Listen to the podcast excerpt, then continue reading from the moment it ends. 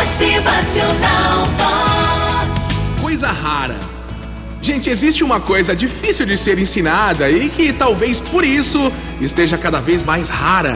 É a elegância do comportamento.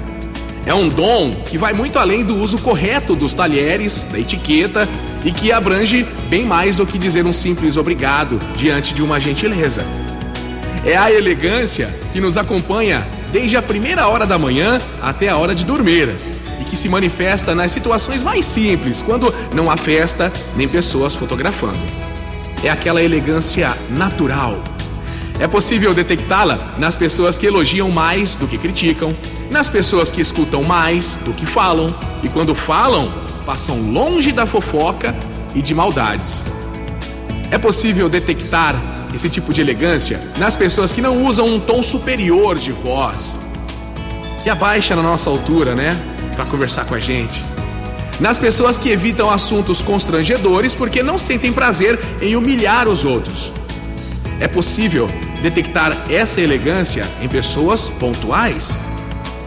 Elegante é quem demonstra interesse por assuntos que desconhece, é quem cumpre o que promete. Palavra é palavra, é honra.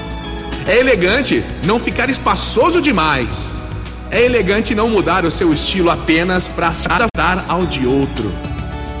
É muito, muito elegante não ficar falando de dinheiro em bate-papos informais.